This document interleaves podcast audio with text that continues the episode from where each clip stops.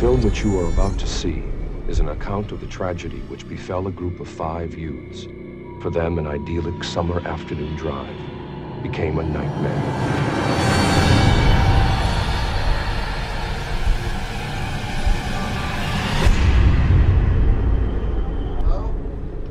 It is all the more tragic in that they were young.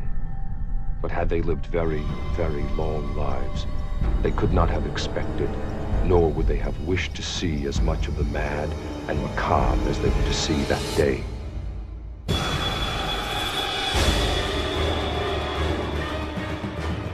Era uma tórrida tarde de domingo, num dos verões mais quentes que há memória. Toby Hopper, de olhar pasmo e inquiridor, contemplava fixamente uma bela peça de engenharia sueca, um invejável motosserra, o Skvarna. Numa mega loja de ferragens, algo que só podemos visualizar invocando o nosso imaginário hollywoodiano, como a loja em que o jovem Ash de Evil Dead era o capataz, ou as lojas onde os nossos heróis vão com um carrinho de compras buscar armas e equipamentos para, num terceiro ato, vingarem a injustiça a que foram sujeitos, o jovem Toby fantasiava.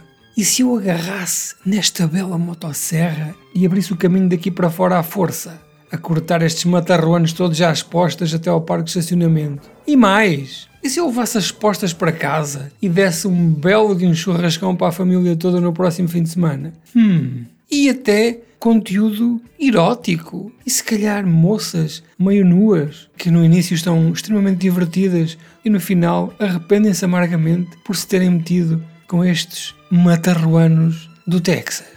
Ora, aqui está uma bela ideia para um filme. Bom, e assim foi. Pediu financiamento a uma empresa que mais tarde se veio a revelar ser propriedade da máfia, juntou um corajoso elenco e juntou uma bela equipa e foram para o interior do Texas filmar o primeiro Texas Chainsaw Massacre, que em português se chama Massacre no Texas, retirando o elemento mais importante deste título que é o motosserra.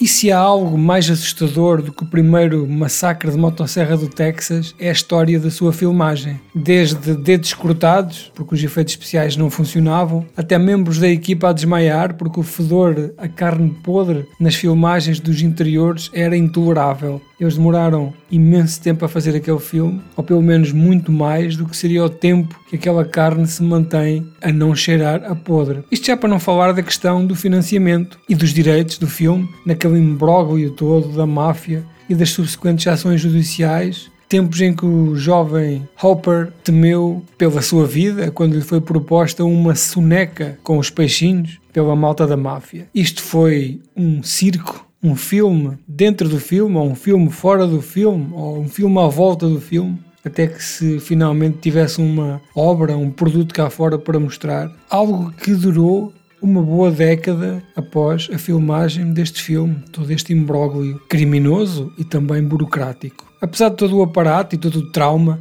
o resultado é um dos melhores filmes de terror de sempre. Texas Chainsaw Massacre é um filme cru, visceral, claustrofóbico e muito desconfortável. Carregado daqueles instintos primitivos como sobrevivência, o líbido, os seres humanos despojados das suas máscaras, à exceção do Leatherface e da sua máscara de pele humana. Todos nós que crescemos com a ciclicidade de ser lançado um massacre de motosserra do Texas a cada década, ou mais do que um por década, nós fomos acompanhando este personagem, este Leatherface, e se nós virmos os filmes todos do Texas Chainsaw Massacre e depois formos ver o primeiro, nós reparamos que é um filme que não está em quase nada relacionado com todos os que lhe seguiram. Apenas 2 é uma continuação direta, mas nenhum destes filmes tem o tom, a textura tem a mensagem do primeiro, é como comparar o Rambo 1, o First Blood, com todos os outros Rambos que se seguiram.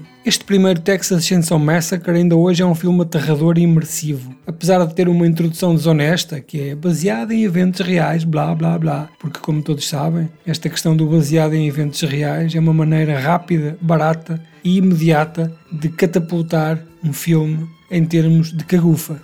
Mas rapidamente se torna uma experiência cinematográfica que ninguém poderá esquecer, seja hoje na nossa sala de estar, com uma televisão de 65 polegadas 4K, como em 1974, quando estreou naquelas salas sujas do Bronx, ou até numa sessão da meia-noite no cinema dos restauradores ali a meio dos anos 80.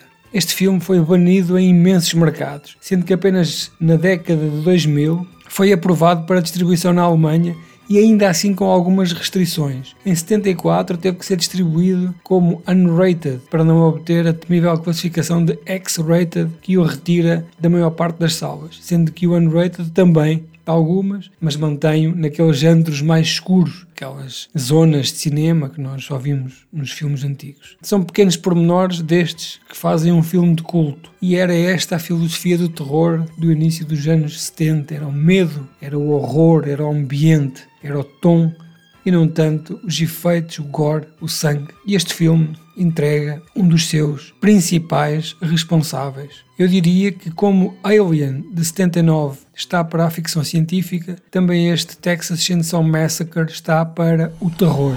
The events of that day were to lead to the discovery of one of the most bizarre crimes in the annals of American history. The Texas Chainsaw Massacre.